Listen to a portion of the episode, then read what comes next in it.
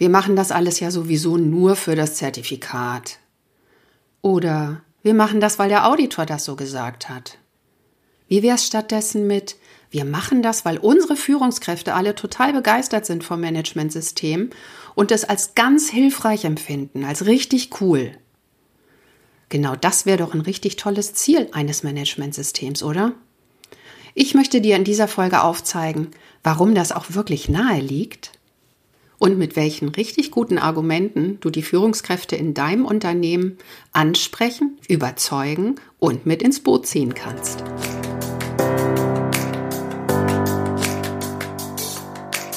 Mehr ach so als ISO. Willkommen zu dieser Hörreise für selbstbewusste Managementsysteme. Hier geht es darum, wie Menschen und Managementsysteme ticken und bremsen und wie du sie gut und wirksam miteinander verbindest. Ich bin Susanne Petersen, deine Reisebegleitung und wünsche dir viel Spaß und ach so's mit dieser Episode.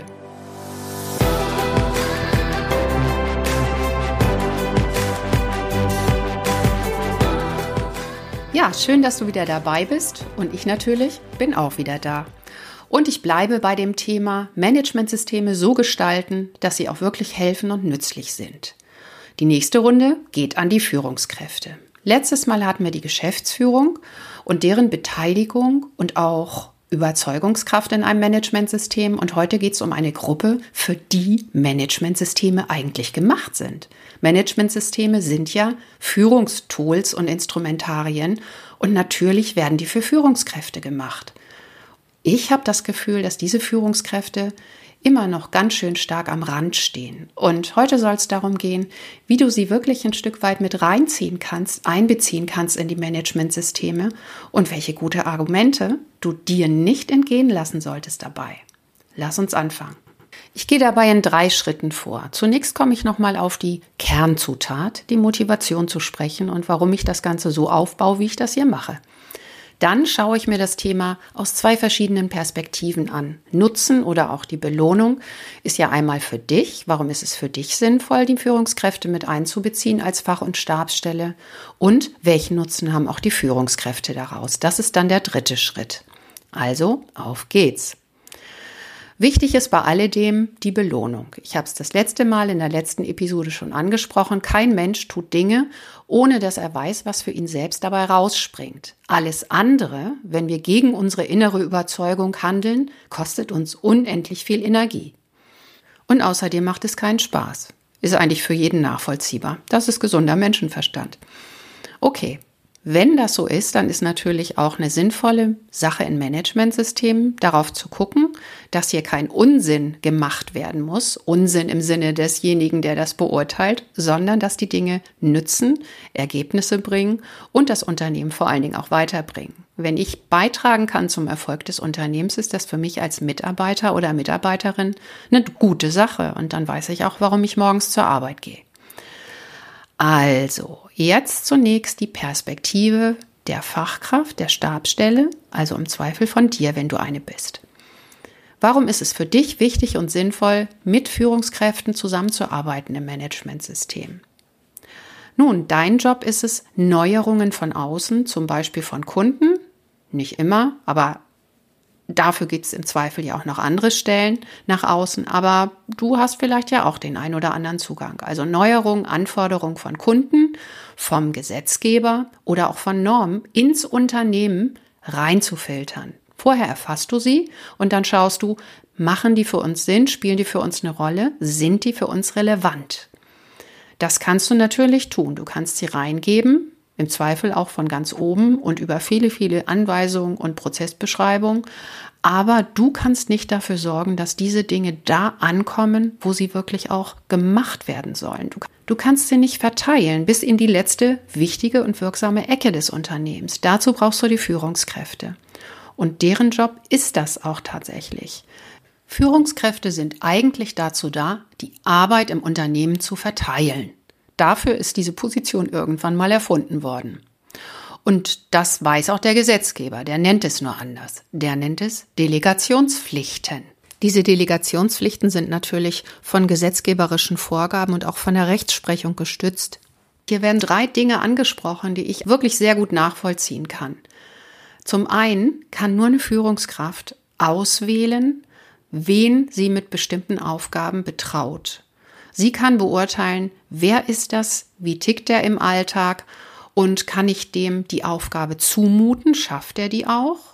Und kann ich sie ihm anvertrauen? Kann ich davon ausgehen, dass sie so auch sinnvoll gemacht wird und umgesetzt wird? Nachhaltig und dauerhaft, zuverlässig halt. Natürlich ist hier ganz viel Spielraum, den oder die Mitarbeiterin einzubeziehen oder auch das Team gemeinsam entscheiden zu lassen. In der Gesetzessprache heißt es Auswahlpflicht. Du kennst vielleicht den einen oder anderen Mitarbeiter, aber kannst du wirklich beurteilen, ob der bestimmte Jobs, die vielleicht mit Managementsystemvorgaben, gesetzlichen Vorgaben zusammenhängen, ob der die wirklich machen kann? Okay, der nächste Punkt ist, nur eine Führungskraft kann beurteilen, muss dieser Mitarbeiter zusätzlich noch Hilfestellung bekommen, muss der weiter qualifiziert werden, muss der nochmal ausführlich angewiesen werden, braucht er wohl möglich auch weitere Arbeitsplatzausstattung oder was weiß ich für Hilfestellung, um diesen Job gut machen zu können. Nur die Führungskraft hat die Möglichkeit, immer wieder auf den Mitarbeiter zuzugehen und zu sagen, du, wie sieht's aus? Brauchst du irgendwas, um deinen Job gut zu machen? Das kannst du auch, aber du kannst letztlich dann nicht wirksam werden, weil dir das, das Budget nicht zur Verfügung steht. Das ist der zweite Punkt. Anweisungspflicht heißt das in der Gesetzessprache. Der dritte Punkt, wenn Dinge angewiesen sind, dann kannst du nicht dafür sorgen, dass sie auch wirklich getan werden. Auch das kann nur die Führungskraft. Sie hat die notwendigen Tools und Befugnisse. Sie kann zum einen einem Mitarbeiter die klare Vorgabe machen, so sollte das jetzt passieren, nachdem sie das auch mit ihm vereinbart hat oder mit ihr. Und vor allen Dingen kann sie dafür sorgen, dass es Konsequenzen hat, wenn das so nicht passiert. Manche Anweisungen, manche Vorgaben sind ja wirklich absolut lebenswichtig für das Unternehmen und es muss dann auch Instrumentarien geben, Mitarbeiter im Zweifel tatsächlich auch zu sanktionieren. Also an der Stelle deutlich zu machen, dein Nichthandeln hat Konsequenzen für uns und auch für dich. Solche Tools stehen dir als Stabs- und Fachstelle in der Regel nicht zur Verfügung oder du musst immer die Umwege über die jeweiligen Vorgesetzten gehen. Das alles sind Aspekte, die einfach auch zum Job einer Führungskraft gehören. Auswahl, Anweisungs- und Überwachungspflicht. Und das hat der Gesetzgeber schon lange erkannt, wenn es um eine rechtmäßige Delegation von bestimmten Verpflichtungen geht. Ich finde, da steckt eine ganze Menge gesunder Menschenverstand drin. Ein weiteres Thema Du kannst zwar alles Mögliche auch über eine Software ins Unternehmen transportieren, aber diese Software kann Dinge nur aufnehmen, sie kann sie nicht wichtig machen.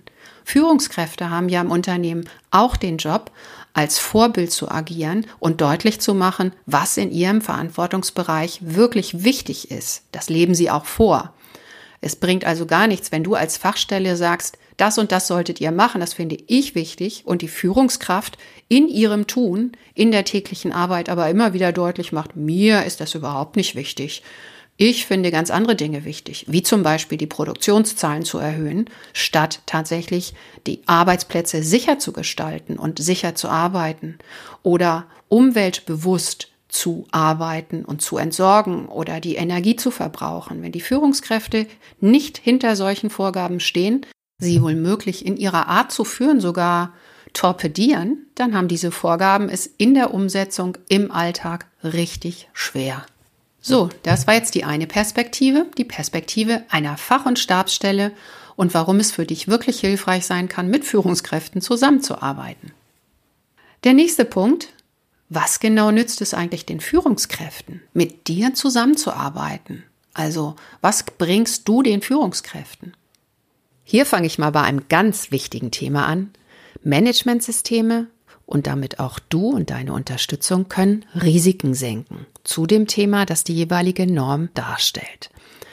Risiken senken ist für jede Führungskraft wichtig und sinnvoll, weil hier eine Bestandsaufnahme gemacht wird für die Abläufe und Prozesse, die existieren und genau geschaut wird, wo kann hier etwas anders und schräger laufen als eigentlich gedacht und geplant. Risiken können richtig unangenehm und ärgerlich sein und vor allen Dingen, sie kosten Geld im Endeffekt. Einerlei, ob das ein Risiko ist, was dann beim Kunden aufploppt und richtig hohe Reklamationskosten verursacht, oder ein Umweltunfall, ein schlimmer Unfall im Unternehmen, das sind alles Dinge, die müssen so nicht sein. Außerdem unterstützt du, ich habe es am Anfang schon erwähnt, die Führungskräfte mit guten Tools, mit guten und erprobten Tools und Methoden, mit Instrumenten. Du kannst Vorschläge machen, wie bestimmte Dinge erledigt werden können, weil du, wenn du im Umfeld der Managementsysteme agierst, natürlich auch immer in Diskussionen verwickelt bist, wo es um Tools und Instrumente geht. Ich sage nur FMEA oder die Gefährdungsbeurteilung. Du bist die Fachkraft, die weiß, welche Möglichkeiten es gibt und kannst das mit der Führungskraft abstimmen. Sie hat dann immer noch die Entscheidung und sie kann ja auch wirklich nur beurteilen, was in ihrem Bereich und mit ihren Mitarbeitern passt und funktioniert. Aber du servierst ihr das auf dem Silbertablett, welche Möglichkeiten sie hat. Du bist eine echte Entscheidungshilfe. Und natürlich unterstützt du mit deinen Impulsen von außen und auch diesen Vorgaben den Bereich der Führungskraft beim Lernen und Entwickeln. Du hilfst ihr beim Kommunizieren und du moderierst vielleicht auch Workshops und Wissensvermittlung zu all diesen Themen. All das sind echte und wirksame Unterstützungsmaßnahmen, die eine Führungskraft tatsächlich auch begeistert aufnehmen könnte. Ein Aspekt ist mir noch besonders wichtig. Ich finde, der fällt ganz oft unten runter nämlich der Aspekt der Unterstützung zur indirekten Führung. Führungskräfte haben ja, das weiß jeder, immer keine Zeit. Das heißt, sie müssen schon auch gut gucken, wie sie ihre Zeit einteilen. Und ein ganz wichtiges Instrumentarium, und das ist nicht durch die Managementsysteme erfunden, sind Vorgabedokumente. Sie machen und ermöglichen einer Führungskraft, dass sie nicht dauernd vor Ort sein muss, jede Arbeit wieder neu anweisen, vielleicht unterstützen und auch kontrollieren muss, sondern dass sie einfach mit den Mitarbeitern Vereinbarungen darüber trifft, wie etwas genau zu laufen hat, ebenso wie es sich bewährt hat. Und dann kann sie sich darauf verlassen, dass es auch so funktioniert, auch wenn sie nicht vor Ort ist.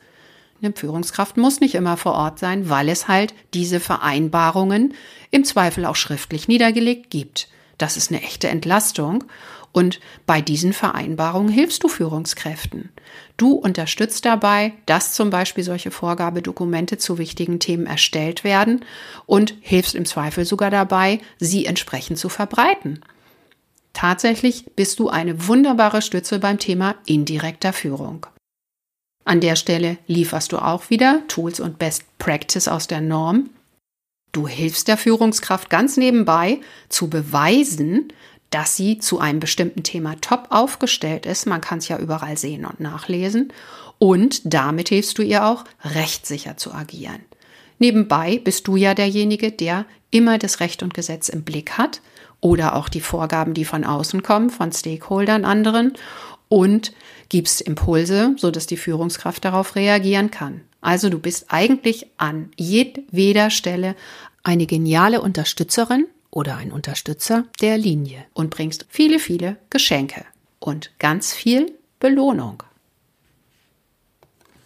So, jetzt habe ich eine ganze Menge Argumente geliefert. Einmal Argumente eher aus deiner Perspektive heraus. Was kann dir die Führungskraft helfen und nutzen? Warum ist es hier sinnvoll, auch im Tandem zu arbeiten?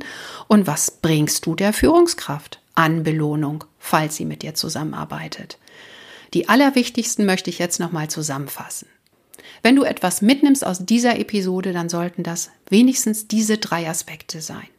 Wichtig ist die Führungskraft für dich, weil nur sie es schafft, ein Thema in ihrem Bereich wirklich wichtig zu machen. Wenn sie es ignoriert, dann hast du keine Chance mit neuen Themen. Du bringst der Führungskraft in jedem Fall echte Wirksamkeit, weil du ihr Tools, Methoden und Instrumentarien vorschlagen kannst, die sie vielleicht nicht kennt. Natürlich bringst du ihr nebenbei auch wichtige Wissensimpulse und neue Vorgaben von außen, die sie nicht immer so im Blick haben kann. Und als allerletztes Argument, du schaffst es, ihr ein Stückchen Rechtssicherheit auch zu gewährleisten, weil du ihr hilfst, gesetzliche Vorgaben einzuhalten und umzusetzen und immer auch zu belegen, dass sie es auf gute und nützliche und wirksame Art gemacht hat. Das sind drei wichtige Argumente, die du in deiner Diskussion mit Führungskräften immer auch im Kopf haben solltest. Du bist kein Nervfaktor im Unternehmen. Du bist wichtiger Unterstützer, wichtige Unterstützerin. Und genau so darfst du auch auftreten. So, jetzt hoffe ich, habe ich deutlich machen können, dass es für dich als Stabs- und Fachstelle absolut wichtig und notwendig ist, die Führungskräfte im Managementsystem nicht außen vor zu lassen. Und ich hoffe, ich habe dir das ein oder andere Argument mitgegeben, wie du auf die Führungskräfte zugehen kannst. Ansonsten hoffe ich, dass diese Folge dir jetzt vielleicht neue Ideen gegeben hat oder alte wieder aufgefrischt hat, dich vielleicht auch gestärkt hat für deinen Alltag. Das würde mich freuen. Falls dir diese Folge gefallen hat, jetzt kommt wieder mein Abspann, dann bitte gib mir eine Rückmeldung und falls es dir nicht gefallen hat, sag auch gerne dazu, aus welchem Grund. Ansonsten bitte ich dich nochmal ganz explizit, gib weiter, wenn du findest, dass dieser Podcast für dich eine Hilfe sein kann. Erzähle es Kollegen und verbreite es. Und ich denke weiter über ein Online-Format zu diesem Podcast nach. Nächste Woche erzähle ich mehr. Das war's für heute. Dann bleibt mir noch Winke, Winke zu sagen. Alles Gute, bleib selbstbewusst. Deine Susanne.